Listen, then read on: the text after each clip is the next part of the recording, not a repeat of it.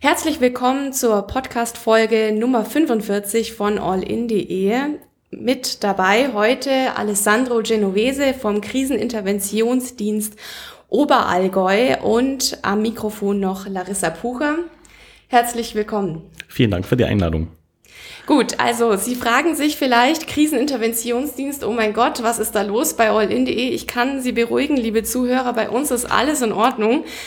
Wir haben Alessandro Genovese eingeladen, weil uns aufgefallen ist, wir als Medienberichterstatter müssen leider in letzter Zeit öfter mal über Katastrophenfälle berichten, wo das Kriseninterventionsdienst-Team ausrücken musste. Beispielsweise der Unfall an den Buchenegger Wasserfällen, wo zwei Menschen ums Leben gekommen sind oder ganz aktuell am Mittwoch, den 24. August, ist am Hohen Ifen eine Wanderin vor den Augen ihrer Schwestern 120 Meter in die Tiefe gestürzt. Und da werden die beiden Angehörigen sicher auch Hilfe bekommen haben, Herr Genovese, von ihren österreichischen Kollegen. Ähm, ja, woran liegt es denn in letzter Zeit Ihrer Meinung nach, dass sich diese Vorfälle so häufen? Katastrophen sind nicht planbar, äh, weder die großen noch die Individualkatastrophen, äh, wenn ein geliebter Mensch äh, stirbt, zum Beispiel zu Hause. Die Unfälle, gerade in der Freizeitregion im Oberallgäu, die häufen sich äh, nicht, weil bestimmte Einflüsse da sind, die häufen sich eben aufgrund der Frequentierung. Je mehr Menschen in Regionen, wie wir es hier im Allgäu eben haben, eine typische Freizeitregion unterwegs sind, desto mehr Unfälle können natürlich passieren. Ähm, die Spezialität oder das Spezielle im Allgäu, im Oberallgäu ist natürlich das Alpine. Ähm, die alpinen Gefahren steigen natürlich. Mit äh, zunehmender Unsicherheit der Leute, die in die Berge gehen. Es können aber auch Leute verunglücken, die ähm, sicher sind im Berg gehen. Das ist völlig unterschiedlich. Ähm, man muss einfach sagen, je höher frequentiert eine Region ist, desto höher ist natürlich auch die Wahrscheinlichkeit, dass hier etwas passiert. Und äh, das liegt eben derzeit vor. Schauen Sie sich diesen Sommer an. Es ist sehr warm die letzten Tage und es zieht natürlich auch Menschen hier sehr stark in die Berge und in die Seen und Flüsse. Alles klar, also es liegt definitiv auch an der Urlaubszeit. Ähm, darf ich jetzt fragen, Herr Genovese, welcher Einsatz war denn Ihr letzter Einsatz? Mein letzter Einsatz ähm, als Kriseninterventionsberater war ein Einsatz bei einem Verkehrsunfall. Dort ist ein jüngerer Mann ähm, Höhe Immenstadt gegen ein Brückengeländer gefahren, dort tödlich verunglückt. Die äh, Kolleginnen und Kollegen haben dann die Betreuung der Familie übernommen. Es musste die Todesnachricht mit der Polizei zusammen an die Familie überbracht werden. Und ich war eben an der Einsatzstelle, um hier noch Vernetzung zu schaffen zwischen der Feuerwehr und ähm, der Notfallseelsorge der Krisenintervention, äh, um auch weitere Betreuungsmaßnahmen zu koordinieren. Mhm. Wie ist es denn dann vor Ort für Sie als Mensch? Wie ist da die Stimmung? Ja, die Stimmung, äh, wenn man so will, ist äh, von Einsatz zu Einsatz völlig unterschiedlich. Es gibt ähm, natürlich den Einsatz im Kriseninterventionsdienst immer aufgrund eines äh, relativ tragischen Ereignisses. Äh, das können größere Geschichten sein, wie zum Beispiel ein Abgang einer Schlammlawine in Oberstdorf, wo viele Menschen betroffen sind, ähm, wo natürlich auch mehrere Menschen einzufangen sind, äh, wenn man so will. Es gibt ähm, Einsätze im Individualbereich, wo zu Hause jemand verstirbt stirbt. Die Stimmungen sind völlig unterschiedlich. Menschen reagieren ganz unterschiedlich auf diese Ereignisse. Es gibt Menschen, die begegnen einen heulend, schreiend, weinend. Ich habe äh, schon Einsätze gehabt, wo sich Menschen nach schlimmen Nachrichten auf den Boden gestürzt haben. Es gibt Menschen, die sind ganz ruhig und äh, sind in ihrer eigenen Welt, wenn man so will.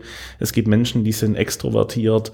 Man hat hier ganz verschiedene Stimmungen und das ist sicherlich auch ähm, einer der großen Herausforderungen in der Notfallseelsorge, in der Krisenintervention, auf diesen individuellen Mensch auch individuell zu reagieren. Mhm.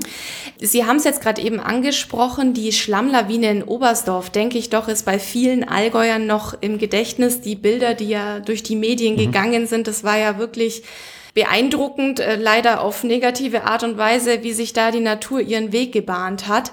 Ähm, ich selber war mit einem Kollegen damals zwei Tage nach dieser Schlammlawine vor Ort und es sah immer noch aus wie in einem dritte Weltland gefühlt.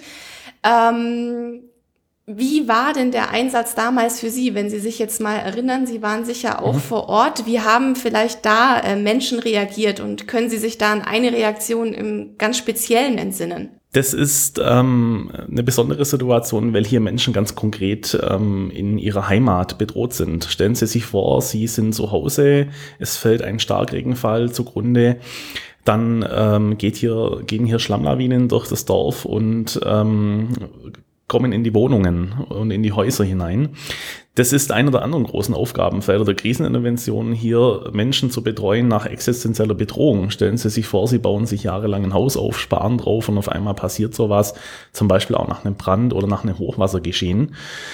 Ganz besonders hier war die Aufgabe aller Kriseninterventionsteams und Notfallseelsorgeeinrichtungen, die wir hier gebündelt hatten. Wir waren insgesamt 15 Helfer äh, im Einsatz, ähm, Menschen zu betreuen in der Notunterkunft im Oberstdorfhaus und auch bei der Rückführung in die Häuser, die wieder begehbar waren, die evakuiert wurden, ähm, bei der Rückführung der äh, Personen zu helfen und hier eben ganz konkret Tipps zu geben, wie geht's denn die nächsten Tage weiter, ähm, auch in der Verarbeitung dieses Ereignisses.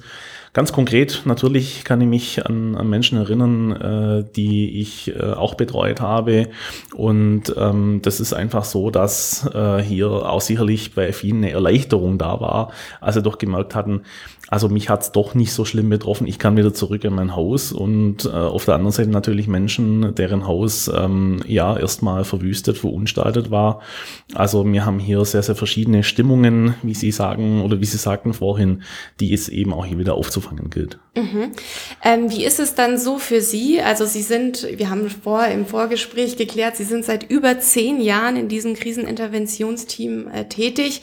Wie grenzen Sie sich vielleicht äh, in Situationen davon ab? Ich denke, das Ganze nimmt doch mit die Emotionen vor Ort. Es ist eine negative Stimmung da. Im Einsatz selber ist es so, dass man natürlich erstmal vollauf beschäftigt ist mit den Maßnahmen der Krisenintervention. Wir arbeiten nicht unstrukturiert, wir arbeiten sehr strukturiert. Wir führen äh, die Einsätze nach diversen Parametern und Maßstäben durch. Äh, es gibt verschiedene Phasen einer Betreuung, äh, in der wir tätig sind. Der normale Kriseninterventionseinsatz geht im Regelfall im Durchschnitt gute drei Stunden, kann auch mal kürzer, kann auch mal länger sein. Ich erinnere mich auch an sieben Stunden Einsätze, völlig unterschiedlich. Ja, ganz persönlich ist es so, dass man im Einsatz natürlich erstmal mit den Aufgaben beschäftigt ist. Man betreut die Menschen, man führt Menschen zusammen, man hört zu, man ist da, man äh, ist ansprechbar, man gibt Tipps, man strukturiert auch die nächsten Tage an diesem Tag. Die Gedanken an diesen Einsatz, die kommen meistens auf der Heimfahrt oder ja, einen Tag später oder noch mhm. am selben Tag. Abgrenzen ähm, das bedeutet ein Stück weit mitzufühlen, natürlich. Man muss sich in die Menschen hineindenken und fühlen, aber auch immer unter dieser Maßgabe möglichst nicht mitzuleiden. Das mhm. ist einer der ersten äh, Grundsätze, die ganz wichtig sind. Es gibt aber Einsätze, die ähm, wird man sicherlich nie ganz vergessen oder ähm, an denen, an die muss man länger zurückdenken.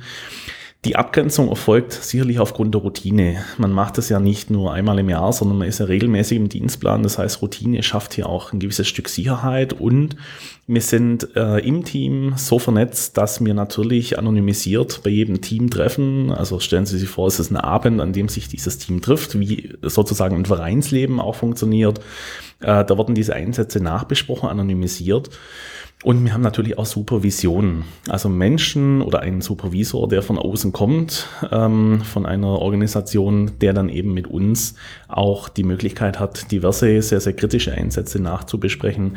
Also wir haben hier verschiedenste Möglichkeiten, um hier eine gewisse Abgrenzung zu schaffen. Mhm. Was war dann so für Sie persönlich der krasseste Einsatz? Also krass, wenn man das Wort gebrauchen will, das äh, sind äh, natürlich viele Einsätze. Äh, aus Sicht der Betroffenen natürlich. Ähm, aus meiner Sicht ähm, gibt es unterschiedlichste Einsätze. Also es sind immer dann Einsätze, wenn doch Menschen sehr, sehr jung versterben, Kinder in etwa oder Jugendliche. Ähm, es sind Einsätze, in denen viele Menschen versterben oder auch schwer verletzt sind. Äh, nehmen wir an, bei größeren Autobahnunfällen. Ähm, also krass ähm, ist jeder Einsatz, wenn man so will.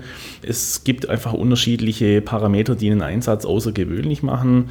Ein Einsatz, an den ich mich ja besonders erinnere, war zum Beispiel ähm, bei einem sexuellen Missbrauch von einem siebenjährigen Kind, äh, an dem eine Kollegin und ich eingesetzt waren zur Nachbetreuung der Mutter und des Kindes. Hier muss eben auch Vernetzung an weitere Hilfsorganisationen, etwa dem Weißen Ring oder Opferschutzorganisationen geschaffen werden. Das sind sehr, sehr anspruchsvolle Einsätze. Oder auch ähm, einen Einsatz, in dem eben viele Betroffene da sind, etwa bei einem Motorradunfall letztens ähm, auf der Autobahn A7, mhm. ähm, in dem eben auch viele Menschen zu betreuen waren. Das sind so Einsätze, die natürlich schon eine gewisse Herausforderung darstellen.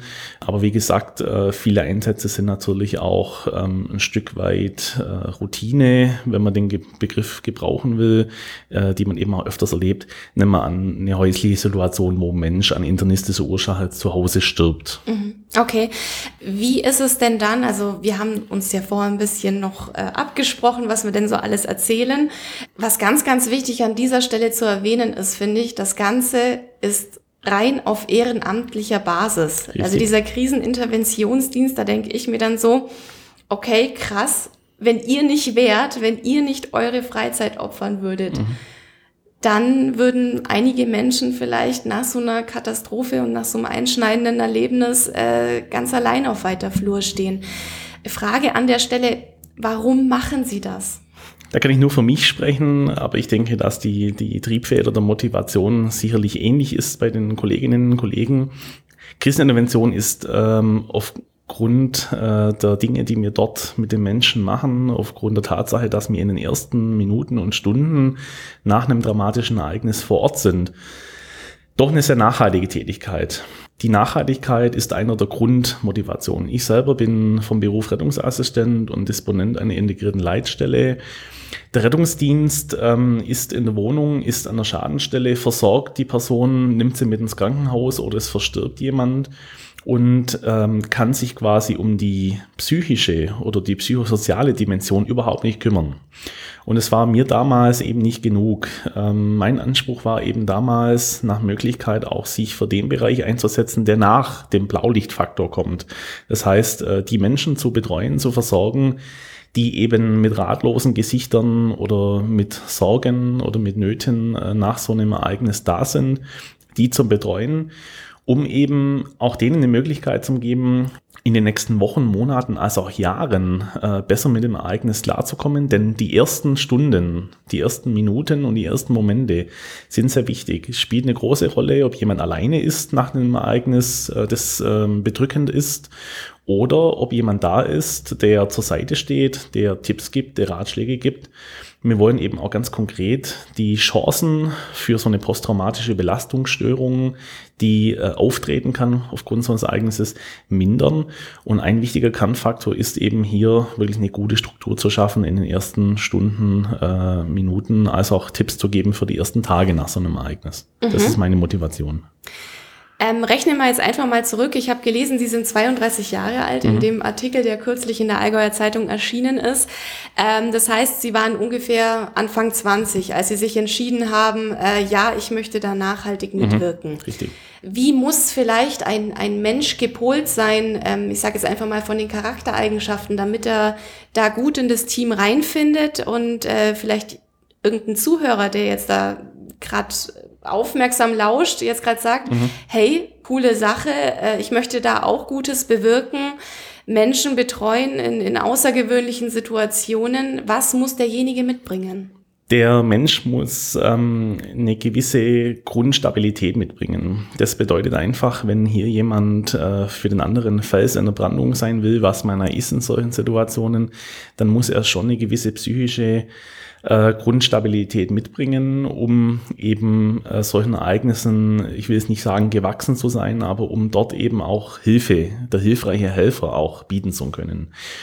Das ist natürlich äh, nicht in jedem, an jedem Tag äh, von einem Jahr der Fall, aber ähm, es kommt uns einfach darauf an, dass ein Mensch sich gerade nicht in einer akuten Lebenskrise zum Beispiel befindet, wenn er in einen Einsatz geht. Das ist äh, zum einen, zum anderen die Fähigkeit zur Empathie, sich im Menschen hineinversetzen zu können, ähm, hier auch überlegen zu können, was braucht diese Person jetzt von mir oder diese Personengruppe. Wir betreuen ja auch Familien nach Ereignissen, also sind ja nicht nur Einzelpersonen. Mhm eine gewisse ähm, Bereitschaft zur Aus- und Fortbildung. Wir bilden Menschen sehr, sehr umfangreich aus. Ähm, es muss auch niemand aus dem Bereich des Rettungsdienstes, der Feuerwehr oder wo auch immer herkommen, sondern es kann, äh, können Menschen sein, die völlig losgelöst äh, aus einem ganz anderen Bereich kommen, egal ob privat oder beruflich. Wir bilden hier stufenweise aus, fort ähm, als auch weiter. Das heißt, man ist eigentlich immer am Ball und äh, diese Aus- und Fort- und Weiterbildung steht nie still bei uns im Team. Ja, und eine gewisse Mobilität muss da sein. Unsere Einsätze korrelieren immer sehr stark mit Mobilität. Das heißt, es kann manchmal sein, dass es ein Einsatz ist, der halt in Steibis oder wo auch immer stattfindet oder ein Einsatz, der direkt um die Ecke liegt, je nachdem, wo die Menschen wohnen. Ähm, das sind die Grundvoraussetzungen. Das Mindestalter, ich habe damals sehr jung angefangen. Das mhm. war damals äh, noch äh, zu Gründungszeiten von dem Team. Ich kam aber auch schon vom Roten Kreuz. Das Mindestalter beträgt mittlerweile 23 Jahre.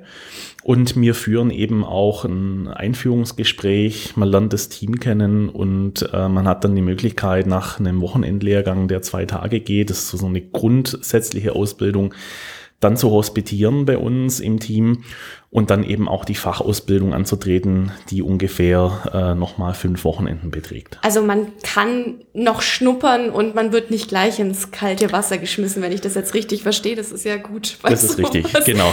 Ja, genau. also man wird begleitet äh, von, von erfahrenen Kriseninterventionsdienstlern.